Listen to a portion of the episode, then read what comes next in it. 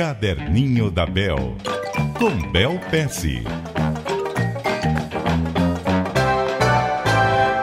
Muito bom dia para você, Bel. Bom dia, Milton, bom dia, ouvintes. Qual é a anotação que você traz para nós? Olha, mais uma história dessa viagem que eu acabei de fazer aí no final do ano. A gente passou pela Tailândia também. A gente queria visitar alguns lugares da Tailândia, desde ilhas até Bangkok. A gente não tinha muito tempo, a gente tinha tipo um dia e meio em Bangkok. E descemos para o concierge para tentar entender, nas dicas do hotel, como fazer várias coisas, minimizando a rota, tal, não sei o quê. Daí chegamos e perguntamos, qual que é a melhor maneira de chegar num templo que a gente queria chegar? Só que a gente não percebeu. Perguntar qual que é a melhor maneira é algo amplo, melhor. Porque o melhor para um pode ser não o melhor para você. O que aconteceu nesse caso? Uma mulher super fofa mostrou pra gente, pega esse barquinho, depois pega esse outro barquinho, a gente adorou, vamos no barquinho e tal.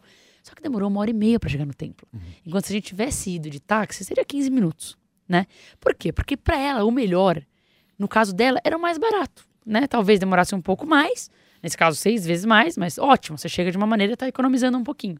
Como a gente estava só um dia e meio no lugar, a gente não se preocupava em pagar um pouquinho mais e salvar uma hora e meia, né?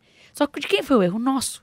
Porque a gente não explicou quais os parâmetros pelos quais a gente olhava o que era o melhor. Então a dica que eu queria trazer para a galera é para perceber, quando você estiver pedindo uma sugestão ou uma dica de alguém, explicar quais são os parâmetros pelos quais você quer saber qual que é o melhor.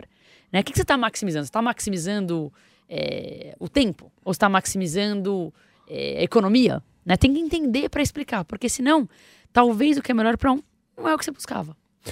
Eu queria entender o que é melhor para você que está nos acompanhando aqui no Caderninho da Bel. Você pode até contar aqui no caderninho da Bel, cbn.com.br, para a gente conseguir compreender melhor.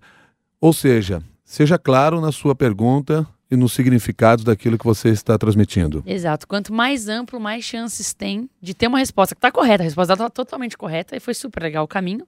Né? E talvez o melhor também seja uma paisagem mais bonita. Né? Tem vários parâmetros.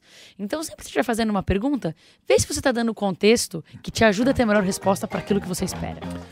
Até amanhã, Bel. Até amanhã.